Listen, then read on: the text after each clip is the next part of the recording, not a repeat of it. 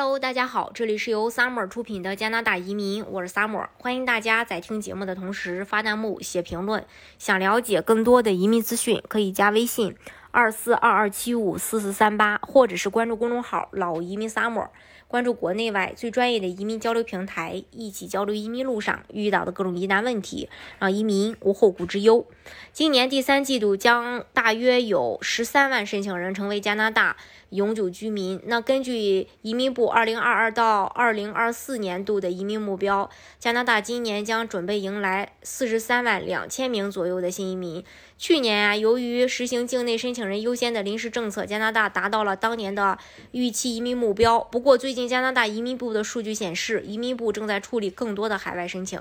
其中联邦技术移民 （FSW） 成为了优先处理项目，因为大部分该类别的申请人都在加拿大境外。这个转变主要是因为加拿大解除了2020年3月到2021年6月期间涉及到的新移民的入境旅行限制。在今年第一季度啊，登陆加拿大的新移民共有近十一万四千名，包括在加拿大境内和境外完成呃登陆的这个人的申请人，这个数字比去年同期新移民呃人数呢要多出了百分之六十以上。到去年第三季度，呃，也就是在七到九月份之间，新移民登陆人数猛增到了十三十二万三千人。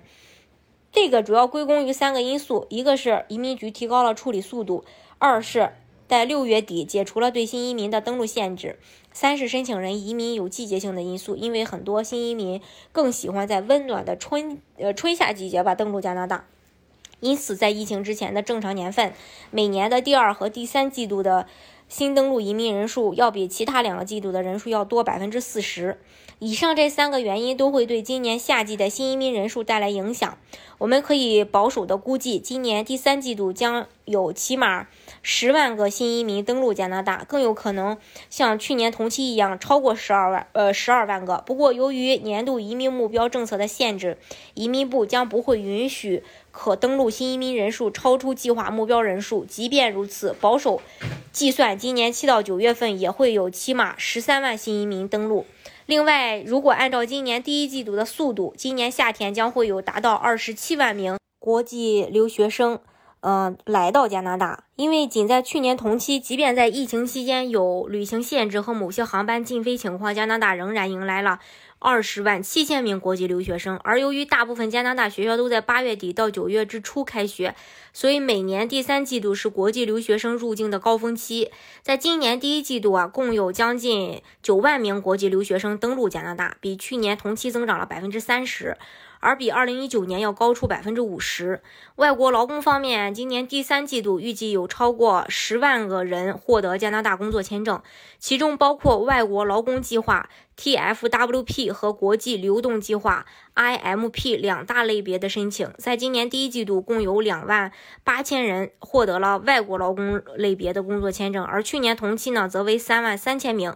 不过，随着农业收获季节的到来，预计第二季度将有更多外国劳工进入加拿大，而第三季度很有可能和第一季度一样，有两千八两万八千名新的外国劳工入境加拿大。而在国际流动计划下的工作签证申请人里啊，有的是已经在加拿大生活，有的是在境外，包括毕业工作签证 （PGWP） 申请人。今年第一季度，加拿大移民部一共批准了大约七万三千份。呃，IMP 类别的工作签，而在去年同期有九万一千份。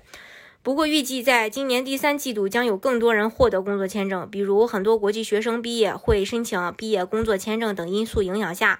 估计第三季度会有八万人到这个呃十万人获得工作签证。呃，因此呢，以上两大类别的新工作签证的获批数量，在今年七到九月份将很有可能在十一万。到十二万之间呀。从以上分析来看，今年夏天可以预见将有超过五万五十二万人获得永久居民或者是工作或者学习签证的人进入加拿大。而在去年同期有四十万四十四万五千人获得永久居民或者工作或学习签证。这是关于这一点。大家如果想具体去了解。呃，加拿大的移民政策的话呢，可以加微信二四二二七五四四三八，或者是关注公众号“老移民 summer”，关注国内外最专业的移民交流平台，一起交流移民路上遇到的各种疑难问题，让移民无后顾之忧。